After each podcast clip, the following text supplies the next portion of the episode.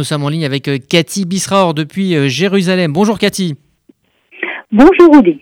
Alors on se souvient de ces images de bombardements sur Tel Aviv, de, ces masques à gaz distribués à la population.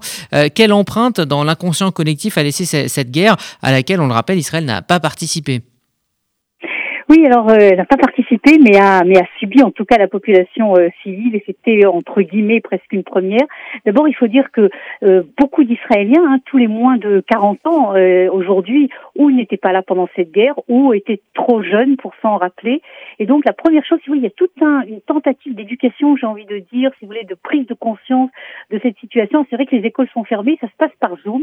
Il y a énormément de programmes d'explication justement de cette guerre bambins, aux enfants, adolescents, pour leur expliquer qu'est-ce que c'était cette guerre. Maintenant, vous me parlez euh, de, de, conséquences euh, au niveau euh, inconscient. ce qui est très intéressant, c'est qu'il y a une étude qui a été faite sur justement les enfants qui étaient, qui avaient alors entre 5 et, 15, 18 ans, pour voir s'il y a eu des traumatismes, parce qu'on aurait pu penser que les traumatismes seraient énormes en fait pour euh, ces enfants qui ont vécu dans des chambres étanches avec des masques, etc. Et il s'avère que non.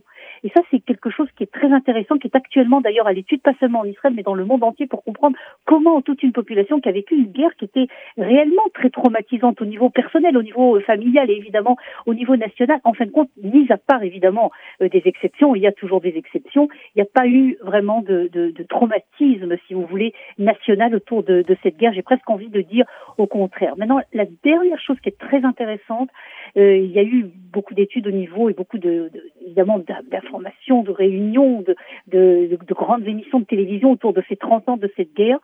Et un des, conclusions, si vous voulez, des leçons euh, que l'on tire, c'est la politique de la retenue c'est lorsqu'Israël sait prendre les bonnes alliances, à savoir en l'occurrence c'était avec les États-Unis, arrive à mener une politique qui réussit à mettre Israël totalement en dehors d'un conflit justement par cette politique de retenue. C'était pas simple, évidemment, pour Yitzhak Shamir de mener cette politique de retenue, mais cette retenue-là, en fin de compte, elle s'est avérée être le bon choix euh, stratégique, comme vous l'avez dit, Israël n'a pas été en fin de compte impliqué dans une guerre qui aurait pu être une guerre totale et généralisée et très très dangereuse et très grave pour Israël.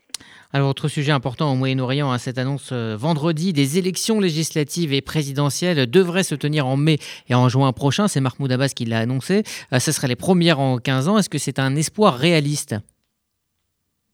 Écoutez, euh, est-ce qu'il y aura oui ou non des élections? Je crois qu'on a beaucoup eu d'expérience avec le monde palestinien. C'est pas la première fois qu'il y a des promesses d'élections qui n'ont pas eu lieu. Donc je crois qu'il faut être prudent. Mais je pense que si véritablement ces élections euh, ont lieu, la grande question qui est posée, c'est euh, en fin de compte la, la, suite de Mahmoud Abbas. Est-ce qu'il y a une relève? Le problème de la relève, la question de la relève au sein de la direction palestinienne. Est-ce qu'il y aura une relève? On ne sait toujours pas si Mahmoud Abbas va se prévenir plus de 85 ans puisqu'il va se représenter ou non. Il ne l'a pas encore dit. Euh, mais quoi qu'il en soit, le grand risque, si vous voulez, à chaque fois qu'il y a des tentatives d'élection et donc une concurrence au sein du monde palestinien, c'est d'aller dans les extrêmes. Parce qu'on voit déjà sur le terrain qu'il y a un rapprochement très clair entre le parti de Mahmoud Abbas, entre le Fatah et le Hamas et les autres organisations euh, islamiques. On sait déjà que lorsqu'il y a une concurrence, si vous voulez, pour la relève, alors c'est à celui qui est le plus dur vis-à-vis d'Israël et donc ça peut aller en direction euh, d'extrémisme de, de, et, et donc mettre en danger, si vous voulez, une négociation israélo-palestinienne. Et donc les regards se tournent dans ces directions, savoir véritablement dans les semaines, dans les mois à venir, de comprendre qu'est-ce que ça veut dire au niveau du conflit israélo-palestinien, euh, ces, euh, ces élections. Pour vous dire, pour l'instant, en tout cas, la plupart des observateurs israéliens qui connaissent bien la scène israélo-palestinienne disent que à ce niveau-là des relations avec Israël, c'est plus un sujet d'inquiétude qu'autre chose.